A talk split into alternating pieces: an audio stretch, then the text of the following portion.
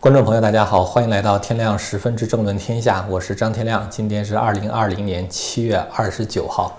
呃，今天呢想说几个事儿啊。首先说一下关于这个武汉病毒是不是人工合成的问题啊。今天早上看到一个消息，就是严立梦博士呢，在这个班农的战情室啊，就 War Room，在这个接受访问的时候呢，他。有一个三分钟的讲话啊，这个里边他说这个病毒呢并不是自然形成的啊，这个问题的话我们一会儿再讲，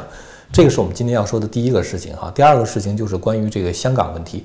呃，现在这个香港的媒体那边传出消息，就是说香港的立法会选举呢有可能会推迟到明年，这个事情其实对我们来说，呃，相当意外的啊，因为感觉好像是中共就是为了。在这个香港立法会的选举之前，能够通过这个国安法啊，产生这样的一种寒蝉效应，然后呢，才就是紧急的把这个人大常委会召开的时间从八月底呢挪到六月底。但是现在感觉就是说，如果他要推迟到明年的话，呃，这个这个中间就有很多的考量啊。这个问题的话，我们也一会儿再讲。这两个事情的话，现在基本上都是处在一种放风的阶段啊，我们还没有看到特别实锤的证据，或者是说特别呃具体的一种实施的办法啊，所以就是这个这两个事情，我们可以等到呃有了更多的消息之后呢再评论。呃，今天想讲的第三个问题呢，就是呃我们想说，《华尔街日报》呢，其实昨天有一个文章，昨天还是前天啊，大概就是说呃应该给这个中共施加一定的压力啊，告诉。这个整个中共的高层啊，以现在这样习近平的路线走下去的话，那是非常危险啊，代价会非常高昂的。呃，这个的话呢，等于是直接向中共内部的人喊话，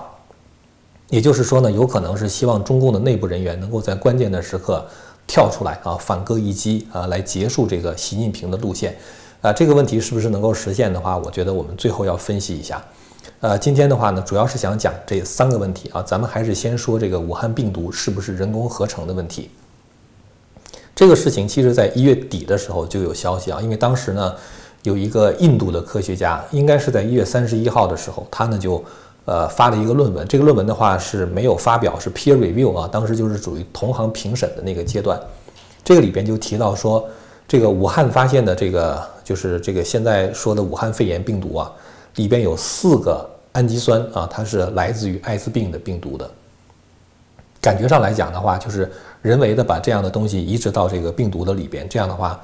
呃，可以感染这个人体的细胞。然后呢，我们二月一号的时候就做了一个节目啊，就是呃，我们在二月一号的时候，当时做节目的时候，大概花了十分钟的时间来谈这个问题，就是关于病毒是否是人工合成的问题。到时候可以把这个链接和。当时分析的过程的贴出来，大概在四分五十二秒的时候开始的。呃，当时我们就说呢，这个呃病毒的人工合成其实是一件比较容易的事情啊。这一次严立梦也讲了这个问题啊，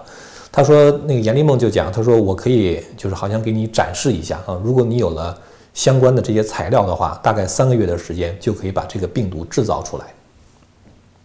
那么当时在二月份我们做这个节目的时候，我当时问，就是我在耶鲁做博士后，在做做这个病毒和免疫学的那个朋友啊，他是这个耶耶鲁做博士后嘛，他就给我讲，呃，那个在我们二月一号的节目中就提到过这个问题，跟严立梦讲的是一样的，病毒的合成是很容易的啊，就是你如果能够涉及到一套基因的图谱啊，然后的话，几乎你就可以用化学的方式把这些基因排列起来，也就是说呢。病毒一旦合成之后呢，就是它，因为病毒它并不是一个，就是非常独立存在的生命体，它需要找到宿宿主啊，比如说进入到细菌啊，或者进入到人体某一个细胞里边去。难就难在什么呢？就是造出病毒并不难啊，但是当你设计好的基因一旦注入人体之后，它的基因如何表达，能不能够达到你所预期的那个效果，这个是非常难的啊。所以，呃，现在就是我们讲了，就是一月份的时候，在呃印度就有。科学家做的这个声明啊，现在我没有看到进一步的声明和证据了。然后呢，就是这个病毒合成本身并不难，但是你能够合成病毒，并不能证明这个病毒是合成出来的。这大家应该能够理解这个逻辑关系是吧？所以呢，我们期待严博士能够在后续的这个他所说的研究报告中，能够提出一些我们过去所不知道的证据啊。到那个时候呢，我们再来分析。这个是第一个问题啊。第二个问题的话就是香港这个立法会的选举啊，这个本来呢，这个香港泛民对这次立法会的选举是抱有相当大的希望啊，是因为这次选举的话很有可能使泛民在立法会的席位过半啊，一旦过半之后呢，立法会就可以形成对特区政府的某一种制衡。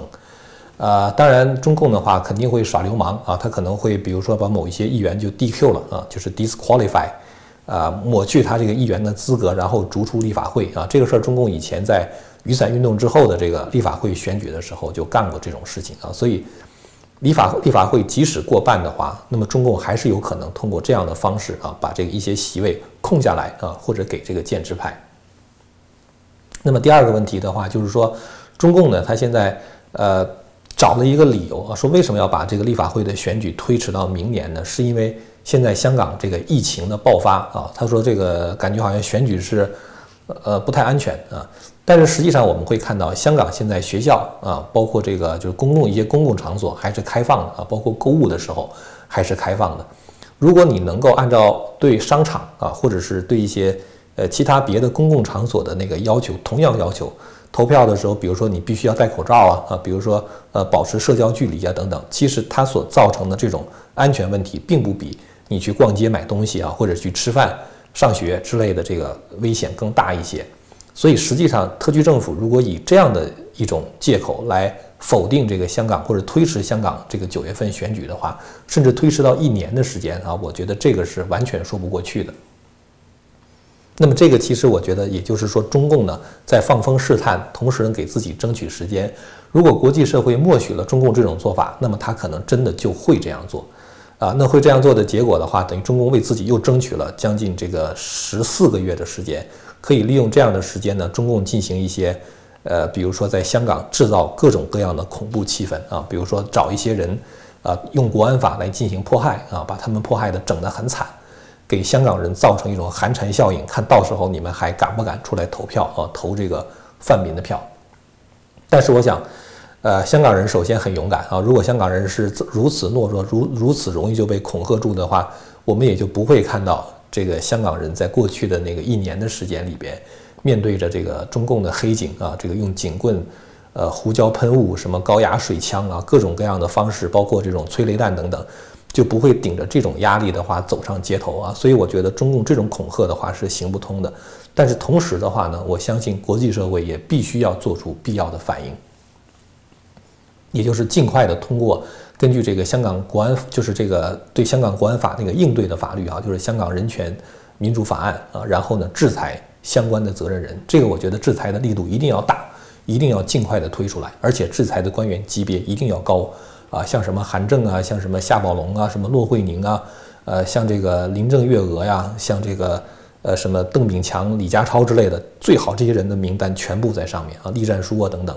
这样的话呢，才能告诉他们，你做出这样的坏事儿的话，你是有代价的啊，才能够对他们形成一定的这个贺阻的作用。所以我觉得这是对于香港的这个事情，因为它毕竟还没有宣布，现在可能是通过媒媒体放风，可是我觉得西方社会现在也应该有所行动了，速度要快，力度要大。啊，这个是第二个问题。第三个问题的话，其实跟现在这个南海的局势有关系。在这个呃中国大陆啊，现在在北京和上海已经开始做一些这个防空演练啊，就是呃在北京的海淀区啊，在上海的长宁区、静安区，这个还有一些区吧，就是他们呢就是呃举行那种就是人民防空演练啊，就是有一些过去修的那种人防工事啊，就是。如果敌军的飞机过来了，然后的话，呃，拉响警报之后，人应该赶快躲到这个事先修好的掩体中，啊，要进行这样的训练。呃，包括在北京的有一些小区啊，已经把这种防空洞，就是怎么能够快速的找到和跑到这个防空洞里边这种事情，已经是做成这个 poster 啊，就是那个一张一张的大挂图贴到这个街道上，感觉起来好像是中美之间马上就要开战的那种感觉，是吧？但是我觉得这个完全是一种。就是虚张声势的恐吓啊！我们看这个中国现在的军事演习，其实就能够看出来，美国现在是双航母啊，在这个南海一带进行军事演演习，而中共的话呢，现在他也说搞军事演习，但是呢，它是在哪儿呢？在雷州半岛的西侧啊。我们知道雷州半岛的话是广西和广东交界的地方，是吧？在广东的南面伸出这样一个雷州半岛，雷州半岛的西侧是广西和越南，呃，这个领土。就是国土呢围成了这么一个海湾啊。这个海湾的话，其实就跟渤海一样啊，感觉像是中国的内海一样。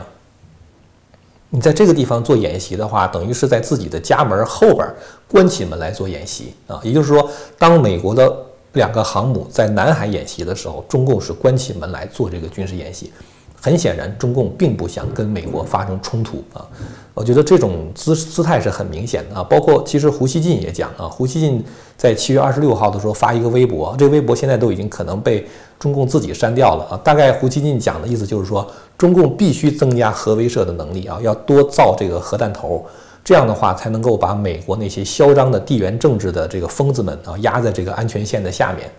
其他的都没用啊。关键胡锡进的这篇微博的亮点是其他都不管用这几个字儿，什么意思呢？其实胡锡进已经明明白白的承认了啊，也就是说，如果打常规战争的话，中共必输无疑，只能够是以核弹头啊这样的东西来。威吓美国啊，就是给你一种同归于尽的感觉，是吧？你不让我活，是吧？我也不让你活，咱同归于尽，做出了这样的一种姿态。但是这种姿态的话，我觉得，呃，不光是这个，呃，就是这个海外的人觉得很可笑，包括中国大陆的人，很多人都觉得他是很可笑啊。然后这个包括这个微博都把他的那个写的这个，嗯，就是内容已经给删掉了，很显然是并不同意胡锡进的做法。中美之间如果爆发核战争的话，几乎可以肯定一点啊。我们先不说美国的这个导弹防御系统能不能够拦住东风四十一这个这个这个洲际导弹的问题啊，我们就说美国这个二次核打击的能力啊。美国现在有十四艘的俄亥俄级的核潜艇，每一个核潜艇可以带二十四枚导弹啊，带核弹头的导弹。也就是说，如果你要是把美国所有的核潜艇的数量，十四个俄亥俄级的潜艇乘以二十四，一个可以带一个核潜艇可以带二十四枚导弹嘛？乘在一块儿的话，就是美国在海基发射的这种潜艇发射的这种导弹的数量，就比中共所有的核弹头加在一起的数量还要大。所以，如果中国把所有的核弹头都扔到美国的话，美国它完全可以把更多数量的核弹头扔到中国去啊！那真的是一场同归于尽的这个局面。我相信中共的领导人绝对不会有这样的一个胆量的。大家可以想象一下，他贪污那么多的钱，是吧？就是为了在中国把握着权力，就是为了享受生活，是吧？花天酒地的享受，他怎么可能说敢于去送死呢？是吧？敢于去死亡，敢于跟你同归于尽呢？没有一个领导人有这种胆量的啊！我们以前曾经说过嘛，就是曾经问这个。呃，宋高宗曾经问岳飞说：“这个什么时候能够天下太平？”岳飞说：“文官不爱钱，武将不怕死。”中共的领导人是既爱钱也怕死啊，所以我觉得他们是不可能跟美国发生这种级别的冲突的，这就是吓唬吓唬人而已。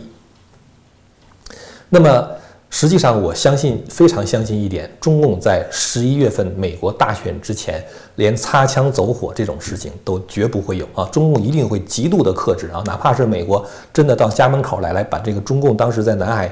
填海造的那个岛全拆了，在十一月之前，中共也绝不敢和美国动手啊！绝不会跟美国动手，因为中共心里抱着一丝希望，到十一月三号，今年十月三号大选之后看结果。万一要是川普被选下去的话，中共就觉得逮着了啊，就是中美的关系的话，就有可能会改善。前两天我看到一个采访啊，就是也是对魏京生的采访吧，就是魏京生，呃，他当时就跟这个美国的国务卿蓬佩奥讲啊，他说这个你们的现在政策非常好啊，但是这个政策如果要是美国这个换了党执政的话，有没有这个改变的可能？蓬佩奥说不会啊，说这个两党都很支持。呃，但是实际上，坦率的讲，我心里边对这个问题是有疑问的啊，因为美国的左派被共产党渗透的非常的厉害啊。我们之前多次提到过，拜登和他的儿子是吧？当时从中国银行拿了十五亿美元出来，这就是你抓在中共手里边的把柄。包括这个加州的那个就是参议员 Dianne Feinstein，就 Diana Feinstein，他实际上是这个一个非常资深的那个加州的呃参议员，他应该是。参议院情报委员会的主席，可是给他开车的司机是一个中国间谍，这个事儿都已经被爆出来了。然后那个这个范士丹啊，就是中文管他叫范士丹嘛。范士丹对这个事情既不肯定也不否定啊，当然他不能肯定了，他不否定本身的话就很说明问题。而且当时川普在那个推特上不是发了个推文吗？说那个范士丹你的司机是中国间谍，要不要调查一下自己啊？因为他是情报委员会的主席嘛，是应该调查一下自己啊。他不是主席啊，就是他是参议院情报委员会少数党的那个领袖啊，主席。所以你会看到中共对这种民主党的渗透，哈，你像这个范士丹这样的资深的参议员，像 Joe Biden 啊，然后的话像那个克林顿家族，那个阿里巴巴就曾经给克林顿家族捐款嘛，这是公开的事情啊，大家可以自己去查。阿里巴巴给这个克林顿基金会捐款是在五十万到一百万美元这个级别的啊，就是他不会说具体的数额，他会说在某一个级别都有谁，在五十万到美元到一百万美元这个级别上，就是看到阿里巴巴，还看到很多中国公司啊，所以就是说中共的那些公司，他们跟克林顿家族之间也有这样的关系，然后还有就是这个呃，就是很多吧，就是类似于这样的，就中共给他们通过捐款的方式控制他们呀什么之类的。呃，奥巴马，你都不知道他跟中共之间是什么样的 deal。前一段时间我不是看到一个，就是应该是二零一六年的时候吧，当时《自由时报》有一个报道，那个报道的话实际上是转载这个 Wiki Leak 的，说什么事儿呢？说当时那个 Hillary Clinton 呢，就是希拉里在做这个国务卿的时候，他有一个助手叫做萨利文啊，当时萨利文就给希拉里发了一个电子邮件，说有一个人呢有一个想法啊，什么想法呢？就是。如果我们可以把台湾卖给中共的话，就是中共如果打台湾，我们不管的话，中共可以免除我们美国上万亿美元的这个美债。这个 email 发给希拉里之后，希拉里说：“哦，这个 idea brilliant 啊，这是这个主意实在是太好了。”他说：“这个呃，我们一定要开会讨论一下。”那这个邮件后来不是被那个 Wiki Leak 呃，就是那个维基解密给得到了嘛，是吧？就给公布于众，真的是。天下哗然，是吧？你为了美国，比如说上万亿美元的话，你可以把这个台湾都给，呃，出卖给中共。我想说的就是，你不知道左派他跟中共的勾结已经达到多么深刻的程度了。这种程度的话，就是说它不仅仅是一个，就是呃，情报可能会泄露给中共啊，就透露一些美国的国策啊，情报的问题，其中有很多，我相信有很多非法的利益输送啊，就是中共给他们黑钱。我想说什么问题呢？我想说的是，这些人他们是不希望中共垮台的。大家可以想象一下，如果中共垮台的话，这些东西就都会曝光出来。这些人他是会坐牢去的，所以你想，他怎么可能这些跟中共有这种，就是在这个甚至就是等相当于说已经犯了罪的这种勾结行为的话，他们怎么可能那么认认真真的啊，或者是那么坚决的去解体中共这个政权呢？说这个问题的话呢，其实是因为这个看到，呃，就是《华尔街日报》的一篇文章啊。这篇文章的话，就是提到说，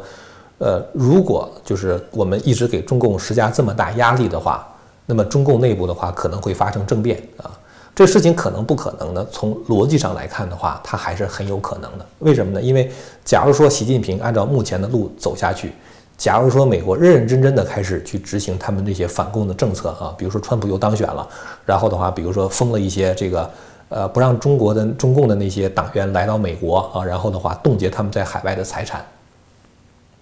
这会造成一个什么结果呢？就是那些太子党啊，那些贪官污吏们，他们辛辛苦苦贪污来的这个上百亿、千亿、万亿级别美元的这些钱，就全部都被冻结在海外啊，等于是他们辛辛苦苦。贪污来的钱啊，一夜之间化为流水。你想这批人，他们得多恨习近平？他们有没有可能联合起来发动政变？我觉得可能性是相当大的。发动政变，把习近平推下去之后的话，然后呢，又恢复邓小平那个韬光养晦的养晦的那个政策，然后向美国示好，然后的话再重新跟美国做生意，这种事情有没有可能发生呢？从概率上来说的话，发生的可能性还是很大的。但是问题在哪里呢？问题是。如果这个事情是这样发生的话，那么中国能不能够摆脱共产党？这个其实我觉得，中国的问题我们要明白，它不是习近平一个人的问题，它是共产党体制的问题。如果共产党内部真的发生政变的话，最后所建立的那个政权的话，是不是还是那个共产党政权？呃，我为什么讲这个问题呢？其实我是想说啊，反共这个事情啊，解体中共这个事情，其实它真的是一个道德问题。就像我刚才说的，那些左派们啊，如果他真的是跟中共，就是不光是这个国内啊，就中共和国际上的这些左派们，他在跟中共勾结的过程中的话，他底下有很多犯罪行为。这些人的话，他们是不想让中共垮台的。那么中共内部呢，有一些人，我相信他们虽然对习近平很不满，但是他们也不希望中共垮台。就是即使他们发动政变的话，也不希望中共垮台。为什么呢？因为他们实际上也都是犯罪集团中的一份子。我们看到，呃，前两天我看到一篇一个文章，哈，是胡平先生写的文章。他这个里边的话就提到说，说这个中共过去的这个派系啊，啊，它都有一个生存时间啊。一般来说，这个派系的生存时间不超过两代啊，最长的话不超过两代半啊。意思是什么呢？就是我们比如说谁是江派，谁是团派啊，谁是这个邓邓小平那个那的人马等等。通常来讲的话，你属于某一个派系的时间不会超，就掌权的时间的话。不会超过十年啊，最多的话不超过二十年。当时胡平先生就举了一个例子，你想邓小平当时权力那么大，甚至可以隔代指定接班人，是吧？那么到了这个十八大之后，真正属于邓派的，在政治局常委中只有一个人，就是俞正声，而且呢，他还不是那个有实权的常委啊，是属于政协主席这样的一个，就是花瓶党的这种身份，是吧？就是负责花瓶党的这种身份，完全没有实权的，所以呢。他就讲说，实际上，比如说江泽民也好，江泽民一旦退休之后的话，最多过十年啊，过十五年，江泽民的人马的话就已经就是没有什么权利了啊。然后的话，就是这样的话代际更新。但这里边有一个什么问题呢？就是说，虽然说某一个派系它可能生存的时间不长啊，就是胡应先生讲的是对的啊。但在另外一方面的话呢，我们要知道，中共他每一次选接班人的时候，他都要选一个血债派。不管你属于邓派还是江派还是团派，你都需要是血债派，因为只有你当你是血债派的时候，你才知道你的个人命运是跟共产党的命运紧紧地捆在一起的。你之所以犯了血债不被追究，是因为有共产党这个体制罩着你。所以维持共产党就是维持你自己，你必须得把它捆绑到这种程度的话，把这个江山交给他。那么其他别人才是放心的，所以不管谁上台，最后都是血债派在上面执政。这就带来一个什么问题呢？就是我刚才讲到的啊，就是如果说真的是中共内部发生政变，一批人推翻了另一批人，如果他们做这样一个事情的目的是为了维系自己的利益，那么他们真的是很难。放弃中共这个体制啊，因为他们真的也是犯罪分子，所以要为什么现在很多人就是说退党、退党、退党呢？因为如果你不离开共产党这个体制的话，即使是一派战胜了另外一派，就像当年的邓小平取代了华国锋一样，共产党还是共产党。我觉得这个方面的问题，国际社会也应该有一个重有有一个非常清醒的认识。所以，谁能够抵抗共产党，你真的得找那些。道德品质高尚的啊，然后不在意个人利益的这批人，敢于牺牲的人，我们会看到，其实中国这样的人是有的，像高志胜律师啊，我觉得就是一个非常了不起的人，像七零九律师啊，包括现在像任志强啊，像曲张润呐，其实我觉得还有大量的国内的法轮功学员。在过去的二十多年的时间里边，是吧？他们这个传播九平共产党啊，写作和传播九平共产党，然后劝人退党、离开共产党的体制，开发这个翻墙的软件，然后这个突破网络封锁等等，做了很多很多的工作。这些人的话，在当时几乎看不到希望的情况下，就这么努力的坚持了二十年。有人现在还嘲笑他们说：“你看你们坚持这么多年的话，也没啥用。你看某某某一站出来，短短的几个月或者几年的时候，弄出这么大动静来说，你们看你们过去做的事情不太管用。”我觉得问题不能这么看，这就跟一个人吃饭一样，你吃了九张饼没吃饱，吃到第十张饼的时候吃饱了，你不能说是前面九张饼都不管用。所以其实让这个大家认清中共每一份力量的话都是非常可贵的，包括现在在海内还是海外啊，包括有一些哪怕是过去犯过罪的人啊，跟中共同流合污的人，如果真的能够公开的抛弃中共的话，然后再加入到解体中共的这个大潮中。我觉得都是非常可贵的力量，但是呢，我想说，如果是不抛弃中共，只是做政治投机的话，那么这个事情真的是很麻烦。因为什么呢？因为中共再穷的话，他也有足够的钱去收买某一个人。如果你真的有什么把柄抓在中共手里边的话，那中共随时可以用钱去收买你，然后的话用各种各样的东西去这个威胁你，然后最后让你在关键的时候不能够完成这种结束中共、解体中共的这个使命。所以我想说的，真的是。呃，就是灭共大潮啊，很多人可能会投身进来，但真正能够坚持到底的，那真的是需要这个有道德的人。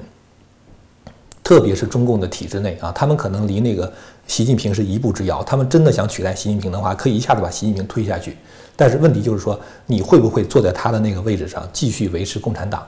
这有点像什么呢？这有点像那个我们看电影那个魔戒是吧？当那个那个 Frodo 最后把那个魔戒抓到手里边的时候，他自己的意志软弱了啊，因为只要魔戒戴在手上，你就可以成为天下人的王，是吧？你的权力这个诱惑，这个实在是太大了，就连 Frodo 这样的一个人，最后也没有抵御住这样的诱惑。所以我想说，真正政变推翻中共的人的话，他们可能面临的就是是不是要把这个魔戒戴在手上的问题。所以我想说呢。真正解体中共，必须是有道德的人才能做啊！不管是国内还是国外，都是一样啊！不管是外国人还是中国人，都是一样。这个呢，就是我想说的啊！就针对《华尔街日报》讲的，就对中共内部进行策反的问题，这个我觉得不是问题，关键是被策反的人是出于什么样的目的啊来做这件事情。好了，那么今天呢，咱们就说这么多了啊，说的有点杂啊，但但是呢，就是说有一些问题，咱们将来如果有新的消息啊，我们再继续跟大家更新。好了，那么今天的节目就到这儿了啊！如果你要是对我们谈的内容感兴趣的话呢，欢迎您订阅和传播这个频道。我们下次节目再见。